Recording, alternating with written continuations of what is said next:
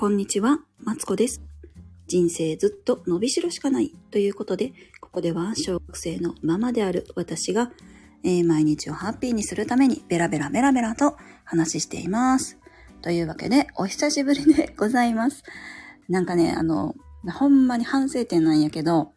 あの、夏休みからの立ち上げを失敗した。なんか、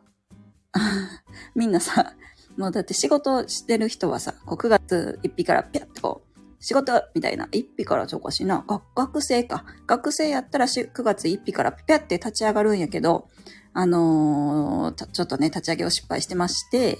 今に至っております。なんとかして、私なんとかして、ということでね、反省もしつつ、今日は、えー子供が歩けるようになったらという話をしたいと思いますので、よろしくお願いします。そう、子供、あの、お子さんね、あのー何やったけ、1歳ぐらいで歩けるようになりますよね。0歳後半ぐらい我が家は1歳1ヶ月ぐらいからね、歩けるようになったんですけど、あの、その頃ですね、私はあの、何やったっけ、育児本を読み漁っておりまして、で、えっ、と、何やったかな。育児本を読み漁っておりましてですね。で、まあ、あれした方がいい、これした方がいいとかね、いっぱい書いてあるんですよ。その中にはね、うちの子に当てはまったもん、当てはまらんかったもん、いっぱいあるんですけど、私その中でね、これはやってよかったなーっていうのがあったんで紹介します。これはですね、1歳から2歳ぐらいのね、お子さんには多分ね、めちゃくちゃ効果的やと思うんですけど、まあ、歩き始めたら、というより、なんていうの、歩き出す頃にね、教えたいなーっていう、教えてよかったなーって思うことが一つあって、で、これは、えっと、何かっていうとですね、あのー止まることをね、教えるんですって。何の本やったかな？なんか分かれへん。スーパー何の本やったのか？なんか、ツイ、その頃はツイッターね、もう何？はい、なんだっけ？ツイッターばっかり見てたんで、もう育児本の代わりにツイッターも見てたんで、どっから入手したかちょっと定かではないんですけど、えっ、と、歩き出したら止まることを教えなさいって言うんですよね。んで、それはなぜかっていうと、えっ、と、その本はね、確か歩き出したら、うんと、歩き出しても楽しいねんけど、歩くことばっかり褒めてたら、あの、肝心なね、止まり、止まってほしい時あるやん、こっちが。に止まりませんよっていう話で。で、えっと、何やったかな？なので、そう歩く、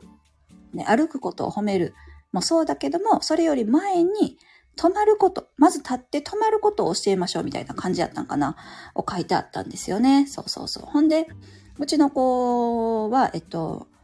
まあ、それ読んだんで、まあ、止まれるように、なんていうの？歩いて、歩いて、トントントントン歩いて、止まるピタッみたいなのをやってまして。で、なんかね、それはね、やっぱ効果あったなって私思うんですよね。で、えっと、えっとね、何やったっけ？私はその頃、なんたかな？3B 教室っていう教室と、え、それは、えっ、と、何？ベビーマとか、あとなんか走ったり、それこそ何？運動能力をなんかしようみたいな 団体と、あとは、あのー何？こう、音楽のこう、リズム、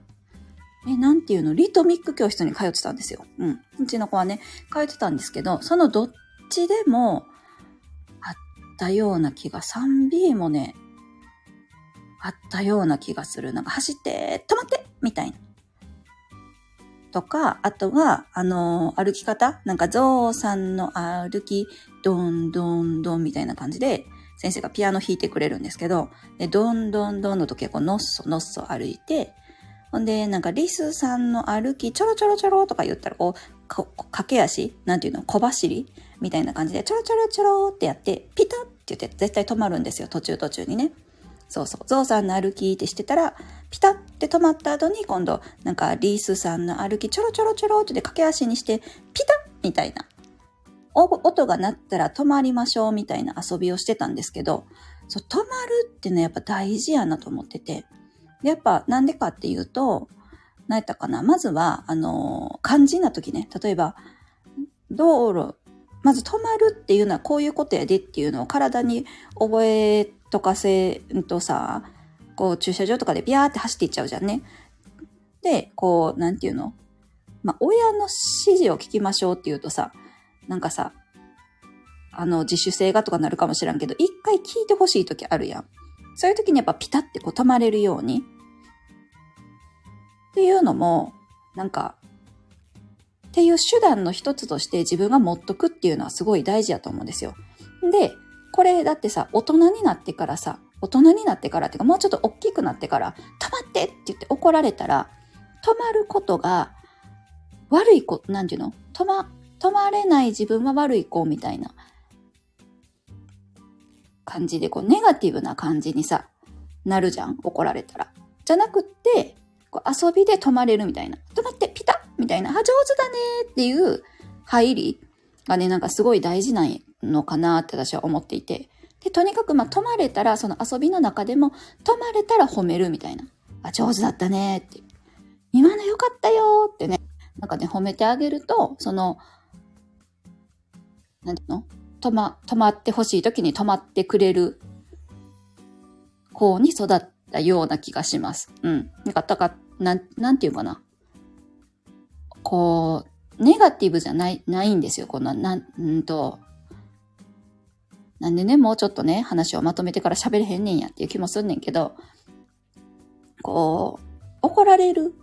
止まらない怒られるってなると、なんかね、人間ね、止まりたくなくなったりするんですよ。こう反発したくなったりとかするけど、じゃなくて、こう素直にこう、ピタッみたいな感じで、と、止まれって言ったら止まれるみたいな感じやと、親子関係もね、結構スムーズにいく気がするんですよね。というわけで私が言いたいのは、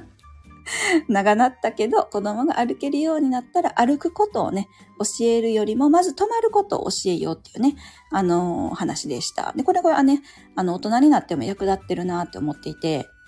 うんうんうんうん。大人っていうかその成長過程でやっぱ役立ってるなと思っていて、その止まることが悪い、なんていうのかな。こう止まってって言ってこう止まれる？怒らなくても止まれる？これって怒らんでもできるってさ、やっぱ親子関係とかさ、人間関係でめっちゃ大事じゃないですか？と思うようになって、やっぱお互いストレスなんですよね。怒り合うと。そうそうそう。だから、なんか褒め合うみたいな感じのはね、すごいね、大事やなと、なんとなく思いました。という話でございました。いかがでしたでしょうか？なんとなく分かっていただけたら嬉しいなと思います。ここまで聞いてくださってありがとうございました。この配信ではですね、えー、今日はですね、こんな感じで子供の頃してよかったなみたいな育児なんですが、育児の話をしたんですけど、他にも、え